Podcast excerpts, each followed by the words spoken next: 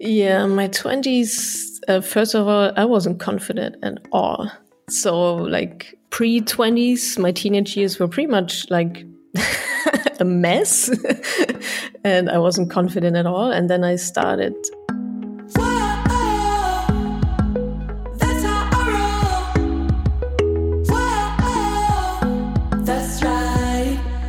Salut, ihr Podcast Pennies und herzlich willkommen zu einer Premiere, denn dies ist die erste Podcast-Folge en Inglés. Ich wurde auf Englisch interviewt und zwar von der Olivia für ihren super coolen Podcast, der sich da nennt Quarter Life Living, also nicht Quarter Life Crisis, sondern Living. Und in dem Podcast, in ihrem Podcast beschäftigt sie sich eben mit Menschen, Frauen in ihren Zwanzigern. Und darum ging es auch in unserem Gespräch.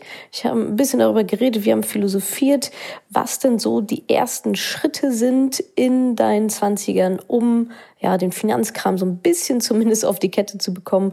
Und auch ein schönes Thema YOLO versus Long Term.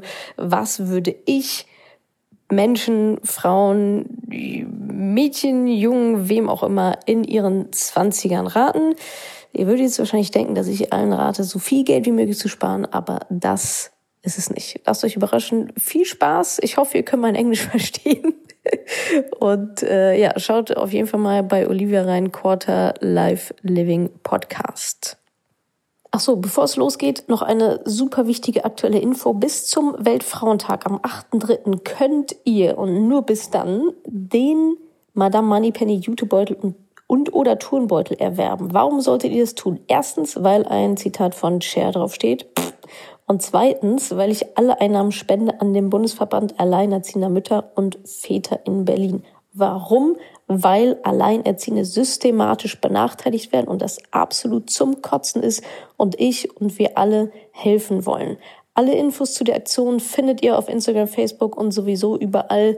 Link zum Beutel in den Show Notes. Also bestellt wie bescheuert nur bis zum 8.3. Danach ist der Spuk wieder vorbei und tut Gutes damit. Unterstützt die Alleinerziehenden. Wir alle gemeinsam. Many thanks.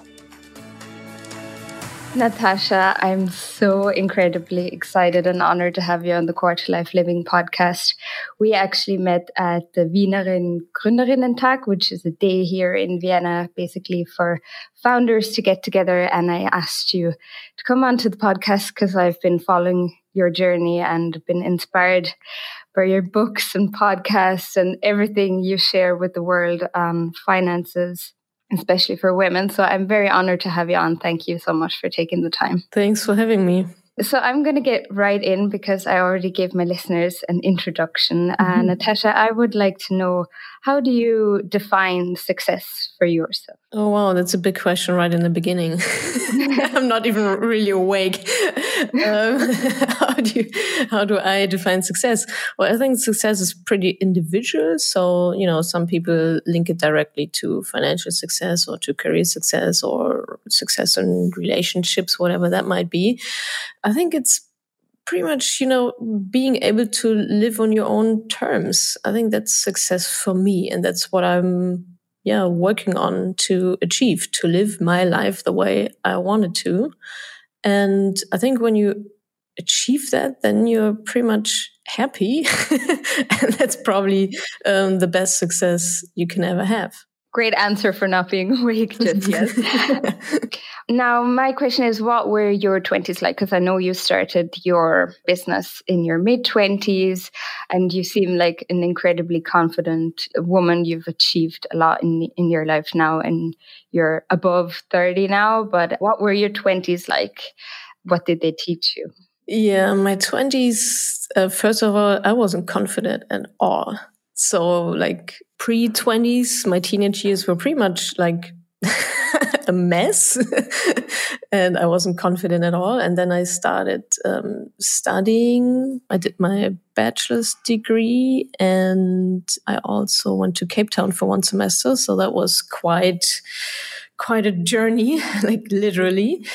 And that was a really, really good time. And that was also kind of wild. Like I'm, I've always been a quite disciplined person, never really fell out of scope or did anything like wild and crazy and you know most people do that in their in their teens or even in their 20s i it didn't missed that for, for some reason. And yeah it's pretty much yeah then I, I studied studied studied and i did my my master's degree as well. While then i also started working at google in hamburg. Then i worked at parship which is an online online dating site. I think it's it's in austria as well. And yeah, then I started my own company when I was uh, about 25, 26 ish. And yeah, that was pretty exciting. I wasn't ready at all for nothing, but I still did it for, you know, just, I'm 25. What, what can happen?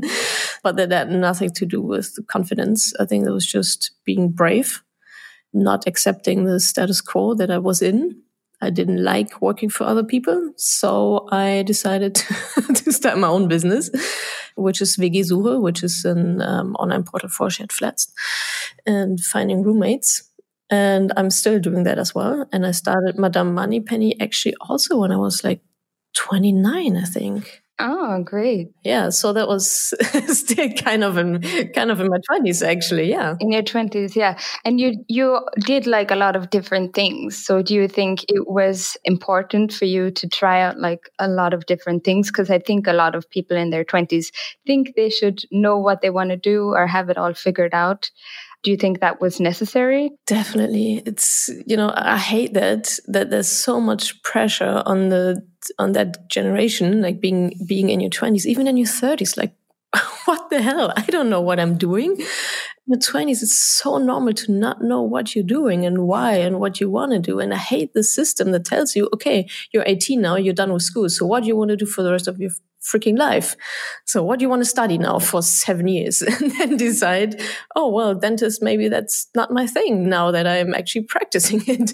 So yeah, try, try out stuff in your twenties. I mean, that's what they're for. You don't have any obligations. You have no family. You shouldn't have any like financial restrictions in your twenties. 30s are different. you know, 30s is then like, let's say mid 30s, when you're thinking about raising a family and stuff, then those risky time where you can take risk and not have to pay for it really, um, those are over then. So in your 20s, I would encourage everybody to try out stuff. I mean, study different things.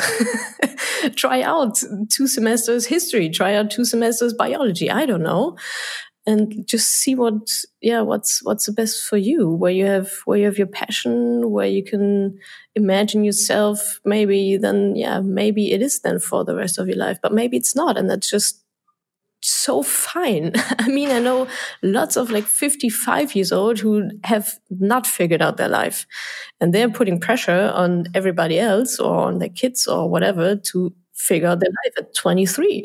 yeah, it's crazy. I'm turning 34 in in, a, in in some weeks, and like seriously, I don't know what I'm doing. I'm still trying stuff. I'm still trying out stuff. I don't know if, if Madame Moneypenny survives the next three, four, five, ten years. I, I will do my best to do so, but maybe it doesn't work out. So then I have to shift over again. And I think it's the best thing you can do is getting used to that idea that you need to shift all the time if you want to try out new stuff. I mean, there's lots of people out there who are also like, well, you know, I just want to have one job for the next 40 years and I'm happy. And that's fine too. If you find that, jackpot.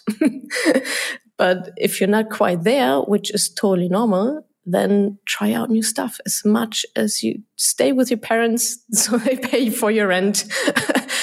Go shopping on in their fridge and uh, yeah try try out new stuff. And the only thing that can hold you back for trying out new stuff is uh, financial constraints. If you have to pay for rent then you have to do this shitty job that pays you well so get yourself in a good position to being able to try out new stuff. Right.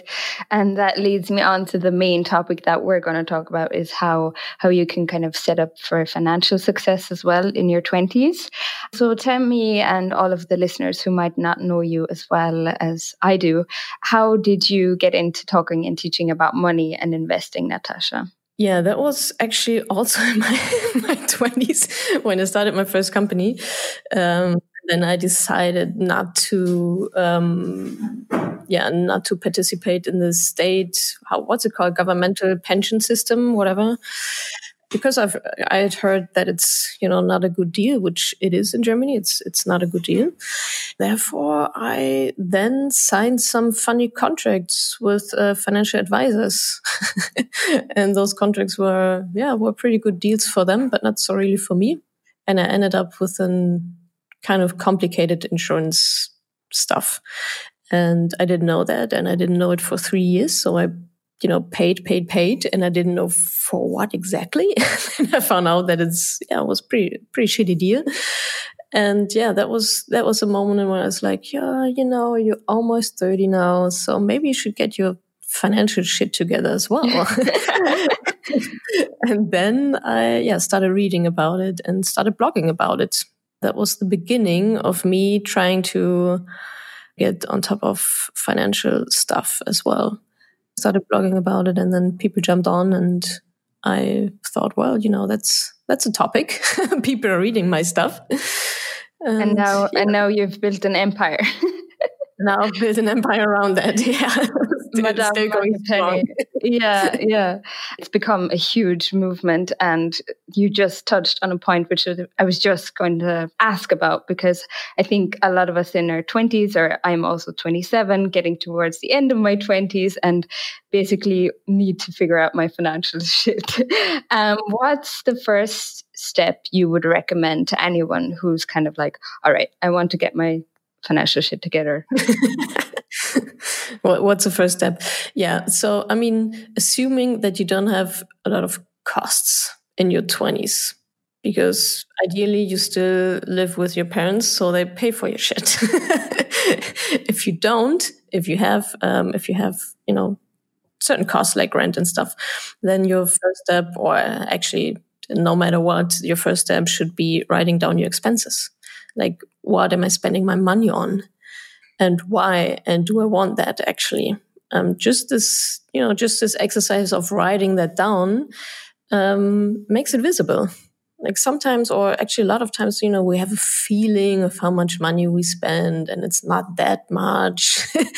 and then uh, once you write it down, you see, oh, well, that is maybe quite a lot of money I'm spending here on beer or, or uh, the movies or whatever and that that's a good first step to you know get get on top of things and get transparency into your expenses. And uh, also um, on the income side like how much money do i actually earn? How much do i get every month? And then you know putting those two things together and seeing well am i on the positive side or more on the negative side? And also that and then you can challenge yourself right? You can then see okay you know do i want to spend that much money on beer and partying or um, should that go into my let's let's call it financial freedom accounts or fund or savings which brings me to the next step. Like in your in your 20s it's just a perfect time to set a basis for your investments because the earlier you start the better it is. So what i'm talking about there is actually like saving your money which you know you can do by um, as i said you know what, what's my status quo and um, how much do I actually spend and how much do I keep, and then um, maximizing that, like maximizing your your savings and investing, investing your money, your savings, not all of it, but you know, a good good chunk, um, so that it actually multiplies and uh, uh, increases instead of decreases over the time. And when you lay that foundation in your 20s, when you manage to invest your money smartly in your 20s, that's a huge deal. that's a huge deal because then you're ahead of so many people by like 10, 20 years. And it's so much easier to actually become yeah, quite wealthy in the end. So, a question that came from my followers, and you kind of touched on it as well, is obviously you just said you should invest you should also spend and kind of try out things. So you have these two different sides, like YOLO, let's travel the world and make the most out of our 20s versus long-term safety. So how do you go about that? I think you you need to find a balance. Like uh, everywhere in life, balance is the key. So, but I think it's just a mess. It's just math. I mean, you say, well, I've a hundred, a hundred euros I can save. Let's put 50 into YOLO and let's put 50 into investment. What's your priorities right now? And I'm totally for, you know, doing a thing. But at the same time, maybe just put 25 euros away and just save and invest them. And that's, I mean, you can have both. I think you can have both. I mean, and actually, that's all. there's actually a third uh, dimension you should do. You should try out new stuff. You should invest, um, probably then in the stock market, um, because that's that's the easiest, let's say, place to be. And third, you should invest in yourself. So in your knowledge, in um, your network and stuff. That's mostly probably more time than money, but still also money when you need to buy books or seminars or online courses or whatever. So yeah, you need to balance out these uh, three things. And of course, you know, you can say, well, now I'm 21 and I want to travel the world. So let's do that. And I get a job after that and then start saving even more. So, but I think it's not, you know, before people think like, oh, it's so complicated. Like, how should I do that? Then I won't do it at all.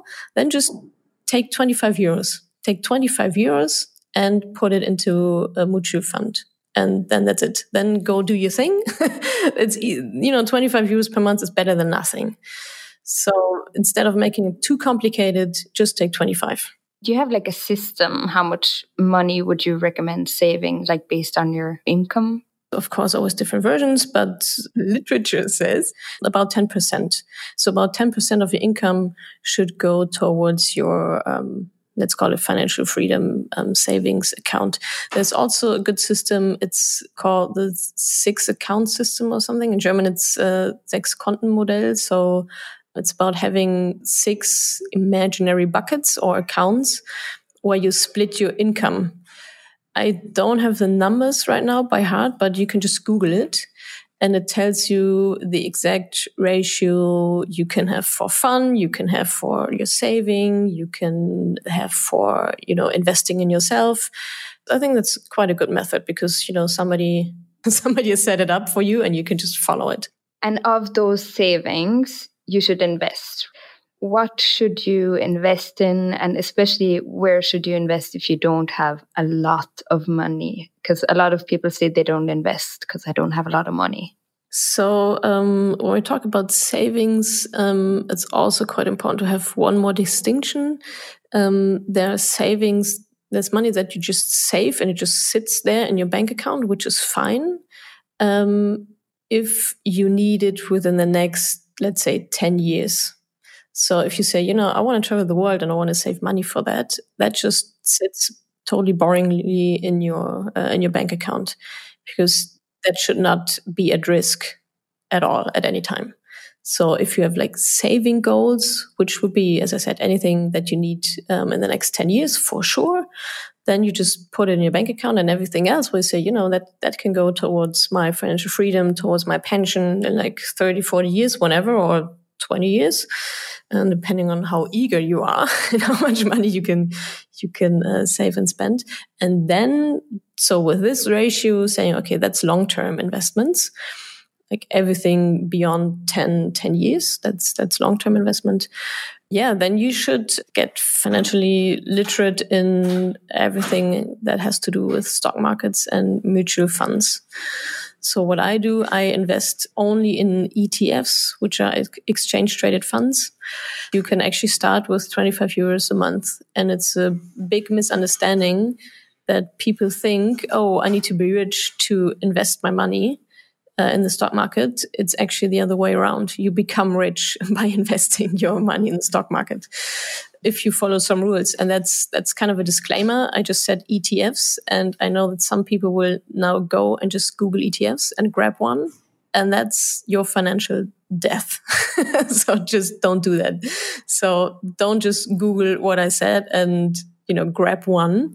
There's a lot more work to do before that, really. You need to analyze your financial situation. You need to, you know, analyze your risk adversity. That's a big, big step and you need a strategy and not just not just Google ETF and grab one. That's that's really dangerous for you and also for me because I'm invested and I don't want um, those Google people to ruin my to ruin my stocks when it all goes down.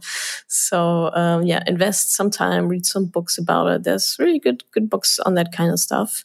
Let's take it slow investing actual time to becoming financially literate and just taking things into your own hands probably the best investment you can make upfront. Definitely, definitely. And I mean, in your 20s, you have you have time. I mean, it doesn't feel like it now, but um, actually, in your 20s, you do have quite a lot of time when you think about it. So, uh, yeah, go go read a book. Go read a book about it. Go read two or three books, maybe with different opinions, and um, yeah, get financially literate. I think that's that's the most important thing. You know, learn how money works, how it flows, um, how you how you spend money wisely, how you invest money wisely. When you crack that in your twenties, you're just you're so gonna win financially. it's incredible. I wish I had started when I was twenty or twenty five ish or something, but I didn't. So I'm really jealous.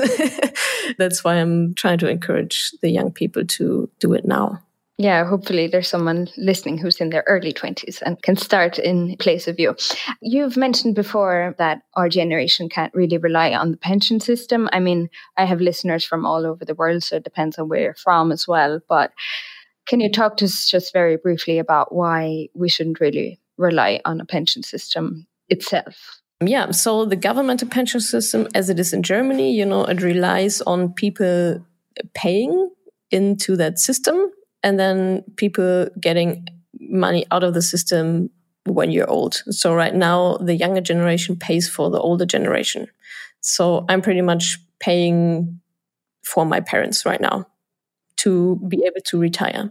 So the problem is that we have something called the demographical change, if that's if that's a current uh, if that's a correct translation. But what it means is that people are getting older and older, and we have a lot more older people than we had, like when the system was actually set up. So now you have less younger people having to pay for more older people.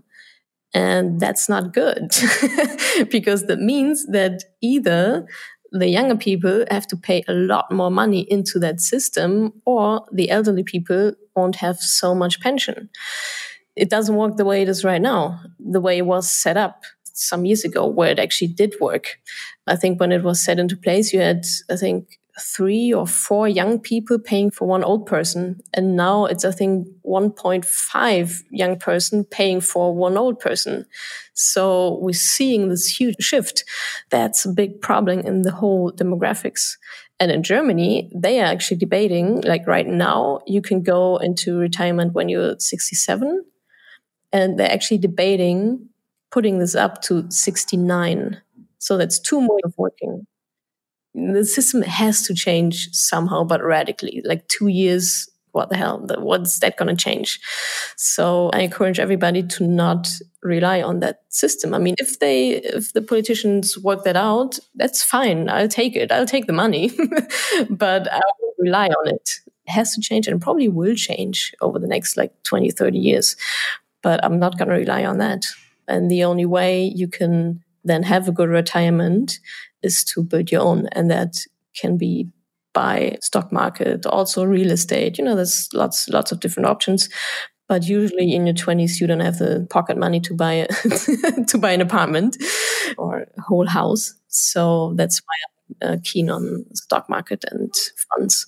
You also talk a lot about why it's especially important for women. Can you just briefly touch on why it's so important for women to kind of take care of their finances and especially for pension as well and stuff? Yeah, exactly. Yeah, so so we touched on pension, and um, what gives you a pension in the end is your working hours you put in. So the more you work, the more money you earn, the more money you pay into this um, pension system, and the less you pay into that, the less you'll get out in the end. And women earn less money just because, just because they're women. Just uh, because uh, they stay at home, right? This as well, yeah. So we have the stay at home moms, let's call them like that. Uh, we have the moms that do work but part time. And then we have the women who just work but still earn less money be- just because they're women. I mean, so we have the gender pay gap. In Germany, it's 21% gender pay gap all across all women compared with all working men. But we have also 6% gender pay gap in the exact same positions. So the 21% is also, you know, because women tend to work in less well paid jobs. Let's put it like that. Like nurses and all those, all the social jobs as well, like kindergarten and stuff. But the 6%, that is in the exact same job, same position, same responsibility, and still we're getting paid 6% less just because we're women. so that's, we're earning less. So that means we get even less than men and less means about 25% less. That's a big chunk. Yeah, I was mind blown when I first read that, like on your channel, is the fact that I just, obviously in your 20s, you don't really think that much about pension and the fact that maybe taking some time out of your job to stay at home with kids could have actually very long term effects on um, what kind of a life you're going to be living especially women in your group who are kind of separating from their partners and who are financially dependent on them and stuff. But before we go too far down this road, because we're already chatting for quite a bit, do you have any favorite apps, tools for automating saving and investing, and your favorite books you recommend to our listeners? Tools for automating my investment uh, savings. Actually, I, I don't. I don't have tools now that, that I think about it. I mean, I have my I have my bank account and I have an app for my bank and um, the automation is actually within that because all i do is i'm telling my um, bank like my my broker which is then my my bank take let's say 100 euros per month and put them into those uh, three ETFs. that all it needs pretty much. So, um, yeah, I don't have any, any other, um, tools for that. But I mean, what there is, is some kind of budgeting apps where you can put in your expenses. Most of them are for free. You know, just go in the app store and see what looks fine and try it out. And books, couple that are also available in English. Like one is, Prince Charming Isn't Coming. It's by Barbara Stanny, I think. That's a good book for, you know, slipping into that whole financial stuff. Then there's also Worth It by Amanda something. Four Hour Work Week, of course, by Tim Ferriss. Uh, maybe another one that's kind of an underdog. It's by M- MC DeMarco. The Millionaire Fastlane. That's on also entrepreneurial stuff. We've talked about so much, and, and thank you for sharing everything. At the end of my episodes, I like to ask my guests if you could go back to 20 year old Natasha, who's sitting in a Chinese restaurant and gets a fortune cookie, what would be the one or two pieces of advice you'd tell yourself, not necessarily related to money? I think it's just so important to not care about other people's opinions and I think, especially in your 20s, when you have no clue who you are and what you want to do and why the hell you're actually here, it's so important to get opinions from different people, but also learn to filter them. And just because your mom says you need to do this and that doesn't mean that that's you. And you probably don't know what's you right now, but you have enough time to figure it out. Figure it out, take your time, no pressure but also on the same side, like don't really give a shit about other people's opinions, like how they lived their life or they regret not living their life, they will put it all on you, especially your parents. so uh, yeah, try try to make yourself free from those other opinions and just take off the pressure. If you can do your 20s without that much pressure, without pressure from your parents, pressure from your other people, I think that's that's a huge win. Yeah, I need that advice now. It's more so pressure for myself, actually. yeah, also a good point. But then again, where is that coming from? You know, I mean, that is because people are telling you, you know, please figure out your life now. Yeah, yeah, yeah. But it's so I love the fact that you actually said, I don't have everything figured out. Although from the outside, you know, everything looks completely figured out. Is there anything you would maybe have done differently in your 20s? I don't think so because then what?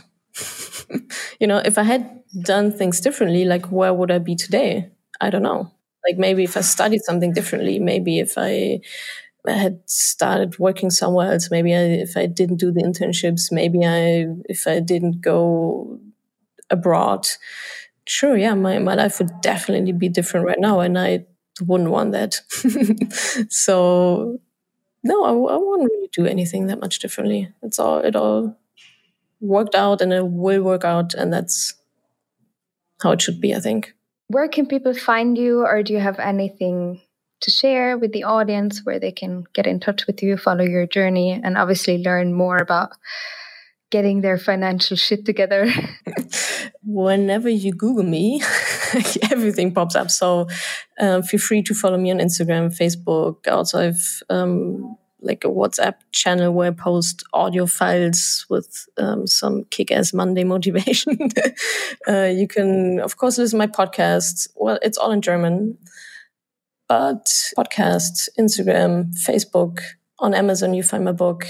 You find all my blog posts on madamemoneypenny.de. Um, and yeah, from there, you'll get soaked into that whole topic. Perfect. Natasha, thank you so much. It's been an absolute joy to have you on the Quarter Life Living podcast. Yeah, thanks for having me. Danke, dass du diese Podcast-Folge angehört hast. Wenn du noch mehr Tipps, Tricks und Inspiration möchtest, folge mir doch einfach auf Instagram und auf Facebook. Dort gibt es übrigens auch regelmäßige Live-Events mit mir. Und außerdem in der Madame Moneypenny Facebook-Gruppe, in der nur Frauen zugelassen sind, kannst du all deine Fragen loswerden. Also folg mir gerne auf Instagram und auf Facebook und komm unbedingt in die Ladies Only Madame Moneypenny Facebook-Gruppe. Wir sehen uns dort. Ich freue mich auf dich.